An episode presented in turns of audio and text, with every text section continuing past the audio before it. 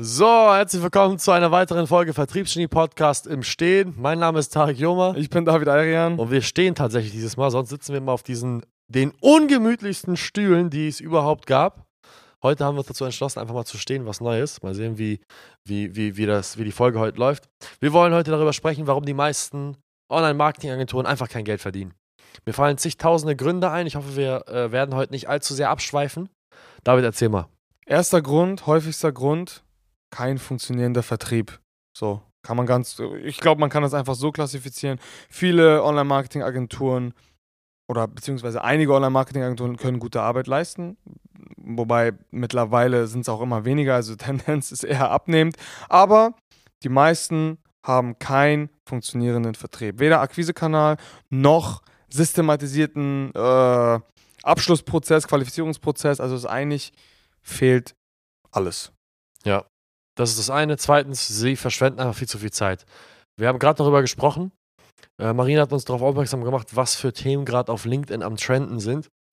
Wo ich mir dann denke, ich, ich habe ich hab das- ich hab dich das gefragt, einfach so, wie zum Teufel hat man denn Zeit, auf LinkedIn zu posten?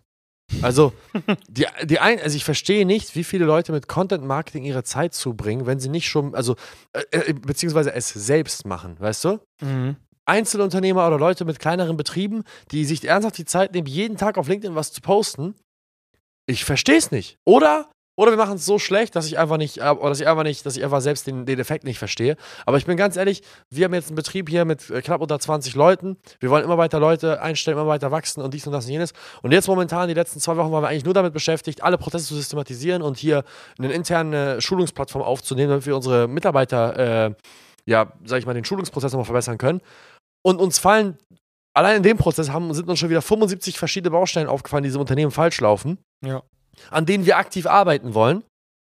Und dann gucke ich, dann, dann, höre ich hier von Marina, unserer, unserer Marketing-Mitarbeiterin, die sich bei uns persönlich um die LinkedIn-Posts kümmert, welche, welche Sachen gerade trenden und dass die Leute ernsthaft die Zeit haben, zu besprechen auf LinkedIn, wie sie ihr Sommerloch füllen. Ich habe keine Zeit, über ein Sommerloch nachzudenken und B, ich habe keine Zeit, über ein Sommerloch zu schreiben. Was bringt mir das denn, auf LinkedIn zu gehen? Äh, Ich habe Angst, Sommerloch, das wird mich komplett kaputt machen. Äh, Was soll ich jetzt machen? Was macht ihr, um das Sommerloch zu stopfen? Akquise, Junge, was denn sonst? Natürlich Akquise. Du gehst hin, nimmst das Telefon in die Hand, rufst Leute an und stopfst das Sommerloch. Welches Sommerloch? Was reden die da für eine Scheiße? Ja, die Leute, die lieben das halt so wirklich so mit, mit, mit, mit Gleichgesinnten zu interagieren auf diesen Und sich gleichzeitig auszuheulen. Wie so eine Selbsthilfegruppe. Hallo, mein Name ist David Ayrian und ich habe keine funktionierende Marketingagentur. Hallo, David. Weißt, kennst du die Ich auch nicht. Das ist so lächerlich. Also pure Zeitverschwendung. Ich, ich, ich sehe nicht, wie ein Marketingagenturinhaber oder, oder Consultant oder IT IT-Dienstleister ernsthaft sich die Zeit nehmen sollte, er selbst, nicht ein Mitarbeiter, sondern er selbst die Zeit nehmen sollte, um über seinen Tag zu berichten. Wenn er noch nicht mindestens so, sag ich mal, zwei, drei, vier, fünf Leute beschäftigen kann für, für, für, fürs, für alles eigentlich, für Ja. jeden einzelnen Bereich. Wenn du irgendwann alle Sachen zum Laufen gebracht hast, dann kannst du es gerne machen, aber vorher, warum? Ja, 100 Prozent, das macht gar keinen Sinn. Also ganz ehrlich, ähm, auch die ersten paar Mitarbeiter müssen ja irgendwie, weißt du, wenn du die ersten paar Mitarbeiter auch vor allen Dingen eingestellt hast, dann musst du ja irgendwie dafür sorgen, dass die auch wieder Geld einbringen. Also meistens sind das ja auch Vertriebsmitarbeiter, die man am Anfang einstellen sollte. Und da kommen wir zum nächsten Punkt. So, ähm, neben dieser ganzen Interaktion auf LinkedIn, auf den sozialen Medien und so weiter und so fort. Ich habe irgendwie das Gefühl, die meisten Agenturen die brauchen irgendwie viel zu viel Zeit im Fulfillment oder kommt mir das nur so vor? Irgendwie habe ich das ganz häufig, wo wir dann Agenturen, die bei uns dann neue Kunde werden oder die ich so in meinem Netzwerk so, so kennenlerne, die sind komplett zeitlich am Limit, aber sind irgendwie trotzdem bei so einem, weiß ich nicht, bei einem relativ überschaubaren Umsatz, haben keine Vertriebsmitarbeiter und kommen irgendwie nicht von der Stelle. Ich sagte, warum? Das sind Leute, die einfach zu wenig, zu wenig ähm, Geld abrufen pro Dienstleistung, weil sie vergessen haben, das Geschäftsführergehalt mit einzurechnen. Die meisten Leute fangen ja an als Einzelunternehmer Ja, und vergessen halt einfach, dass sie selbst eine Arbeitskraft sind und berechnen die Aufträge so, als wenn sie ihre Arbeitskraft, als, als wenn ihr Unternehmen ihre Zeit nicht bezahlen muss. Verstehst du, was ich meine? Mhm. Die rechnen halt einfach so ab, so, okay, wenn ich es mache, dann lohnt es sich, Aber wenn ich Mitarbeiter einstellen würde, der das für mich machen sollte, dann würde sich die Marge nicht mehr rechnen. Ja. Und dadurch, dass sie halt so lange dieselben Preise abgerufen haben, haben sie meistens auch Angst, irgendwann ihre Preise anzuheben, weil sie denken, oh, meine Kunden sind das gewöhnt. Nein, deine Kunden sind das nicht gewöhnt, diese Preise. Die einzige Person, die das gewöhnt ist, bist du. Ja, 100 Prozent. Wenn McDonald's seine Preise von heute auf morgen anhebt, dann merken das ein paar, okay? Dann äh, gibt es hier und da mal den Aufschrei, warum der Cheeseburger jetzt schon wieder 10, 10 Cent mehr kostet. Aber du bist nicht McDonald's, du bist nicht so wichtig wie McDonald's und du wirst es wahrscheinlich auch in der Zukunft nicht sein.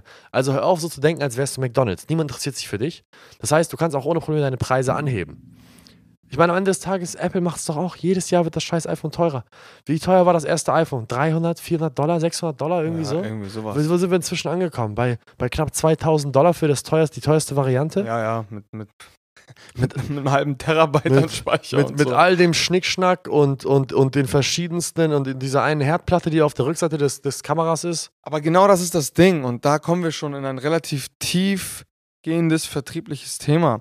Ähm, das ist jetzt eigentlich echt so ein Geheimtrick, ne? Also, umso selbstverständlicher du deinen Preis fühlst, aussprichst, deinem Kunden gegenüber servierst, umso normaler oder umso selbstverständlicher wird dieser Preis dann auch am Ende des Tages wahrgenommen. Ja. So, und das verstehen sehr, sehr viele nicht. Die denken, die kriegen halt immer so dieses Zittern. Deswegen hilft es auch, deswegen, ich habe früher immer wieder gehört, ja, es hilft, mal selber so eine Summe für eine Dienstleistung auszugeben, dann kannst du sie auch abrufen bei dir. Es ist gar nicht mal so blöd, weil meistens verlieren die Leute dabei dann so den Respekt vor der Summe und können dann höhere Preise auf einmal viel besser abrufen. Sollte aber nicht der Grund sein, um eine hochpreisige Dienstleistung, sage ich jetzt mal, anzubieten. Am Ende des Tages musst du selber auch davon überzeugt sein ähm, und es für selbstverständlich halten, einen höheren Betrag für deine Dienstleistung abzurufen, Vorausgesetzt, deine Dienstleistung ist gut. vorausgesetzt deine Dienstleistung ist gut. Ja, das, darf man, das darf man nicht. Mittlerweile gibt es natürlich den einen oder anderen, der halt eine überaus teure Dienstleistung anbietet, äh, einfach nur so, um, um, um sie teuer anzubieten. Das ist auch nicht der richtige Ansatz. Aber am Ende des Tages hängt es auch von der inneren Einstellung ab, wie du selber diesen Preis findest. Findest du den Preis selber zu viel? Auch nur in deiner letzten Gehirnzelle wird es dein Kunde merken und dann wirst du massive Probleme haben, so einen Preis durchzusetzen, weil du selber nicht dran glaubst. Ja, hundertprozentig. Ich muss kurz meine Jacke ausziehen. Ja, Moment. Das ist echt nicht so einfach, wie ich dachte mit dem Stehen. Ja. Nee, also ich finde, ich bin, ich bin ganz ehrlich, die, die, die, die primären zwei Faktoren sind einmal die Priorisierung von falschen Aufgaben. Das heißt, Leute, die anfangen, irgendwelche Content-Marketing-Pieces zu, zu kreieren oder in einem Ein-Mann-Betrieb YouTube-Kanäle betreiben, äh, wie ihre Beratungsleistung dem oder dem anderen helfen kann. Ähm, kompletter Schwachsinn. Und äh, Nummer zwei ist dann tatsächlich, wenn die Priorisierung richtig ist, dann ist meistens die Umsetzung falsch. Das heißt, die Leute setzen dann den Vertrieb komplett auf die falschen Pferde. Oder, das ist aber ein generelles Problem unserer Gesellschaft, über das wir uns immer wieder auslassen, die Leute sind einfach zu weich. Sind einfach zu weich. Ja. Sind einfach zu weich in, in, ihrer, in ihrer Aussagefähigkeit über ihren eigenen Preis. Ich meine, die einz der einzige Grund, weshalb du bei deinem Preis zittrige Knie bekommst, wenn er ein bisschen höher ist, als du ihn selbst, sag ich mal, normalerweise angeboten hast, ist ja, weil du einfach nicht genug Selbstbewusstsein hast. Du bist, du bist einfach zu weich. Du, du, du, du, du nimmst dich nicht genug als Wert wahr, Ja. sodass du der Meinung bist, deine Zeit wäre das wert, was du gerade da verlangst. 1000 Prozent. Dann das, das Thema, du bist zu weich, über, kann sich ja auch über, in, in, in den Vertrieb übertragen. Wenn du, wenn du nach den ersten paar Rückschlägen Angst hast, dass du einen Image-Schaden bekommst, weil dir die ersten zehn Leute schreiben oder dich, äh, wenn du anrufst, die, die sagen, hören Sie auf, mich zu penetrieren, hören Sie auf, mich anzurufen, Sie, das ist, das ist Belästigung, ich werde dir zum Anwalt schicken und du weiche Knie bekommst und sagst, so, ich habe Angst, einen Image-Schaden zu bekommen und ich weiß nicht, was ich machen soll, mein Name ist mir so wichtig. Ähm, Schatz, erstens, dein Name, den kennt keiner. So, das ist das Erste. Zweitens, niemand interessiert sich für dich. Drittens, die Leute werden sich mit der Einstellung, die du gerade hast, nicht für dich interessieren. Und viertens, hey, deal with it, Mann. Das ist Teil des, das ist doch Teil des Spiels. Das, du kannst doch nicht ins Fitnessstudio gehen, dich an eine Bank setzen, einen Satz Bankdrücken machen und sagen, meine Brust tut weh, ich höre mal lieber auf, bevor ich mir gleich was zerre. Du, da wirst du niemals an einen Punkt kommen, Ja, ja. wo, wo, wo es anfängt Spaß zu machen. Du wirst dann halt immer der dünnste, schwächste Lulatsch sein im gesamten Fitnessstudio und jedes Mal zu deiner Mama rennen und sagen, Mama, ich habe eine Muskelkater, mach mir die Wärmeflasche, Wärmeflasche äh, voll, weil ich habe sonst Angst, morgen Muskelkater zu bekommen. Und du wirst dieser Typ sein, der im Fitnessstudio Handschuhe trägt, weil er diese Blasen nicht an seiner Hand haben will. Ey, das ist aber gerade so ein Thema, was du ansprichst. Ne? Das erinnert mich gerade an den einen oder anderen, äh, ja, ich weiß gar nicht, Ex-Kunden, sagen wir es mal so. Zwei-Mann-Betrieb und haben Angst um ihre Reputation. Ja, welche Ey, das Reputation ist, das ist Wahnsinn.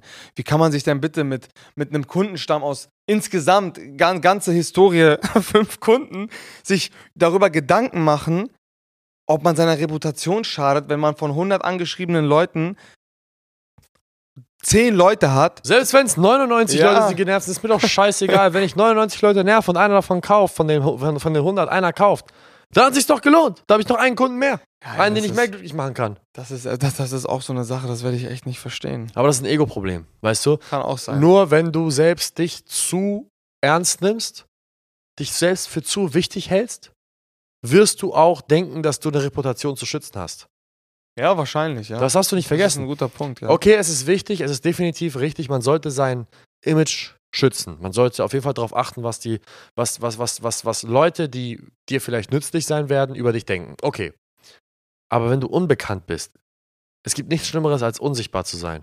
Du sollst einfach um jeden Preis auf dich aufmerksam machen, wenn du am Anfang stehst. Du sollst irgendwas machen. Okay, natürlich sollst du vielleicht nicht irgendwie, keine Ahnung, Leute als Prachtlachs bezeichnen und geile Sau zu einem äh, 60-jährigen Geschäftsführer sollte sagen. Integrität wahren, das ist natürlich klar. Du musst aber gesunden Menschenverstand äh, dran haben und, und mal ein dickes Fell entwickeln und einfach dir sagen, okay, selbst wenn von 100 Leuten 80 Leute mir ins Gesicht spucken wollen, ich dann mal 20 ins, in die Unterhaltung komme und davon zwei, drei vielleicht mein Produkt und meine Dienstleistung in Anspruch nehmen, dann scheint es wohl der Prozess zu, von Schmerz zu sein, den ich überwinden muss, um an das Ergebnis zu kommen, weil so ist das Leben. Das Leben versteckt seine leckeren Früchte, seine süßen Früchte, meistens hinter einer Menge Schmerz, ähm, äh, Verachtung und, und, und, und, wie nennt man das denn? Wenn die Leute sich über dich lustig machen, Schmach.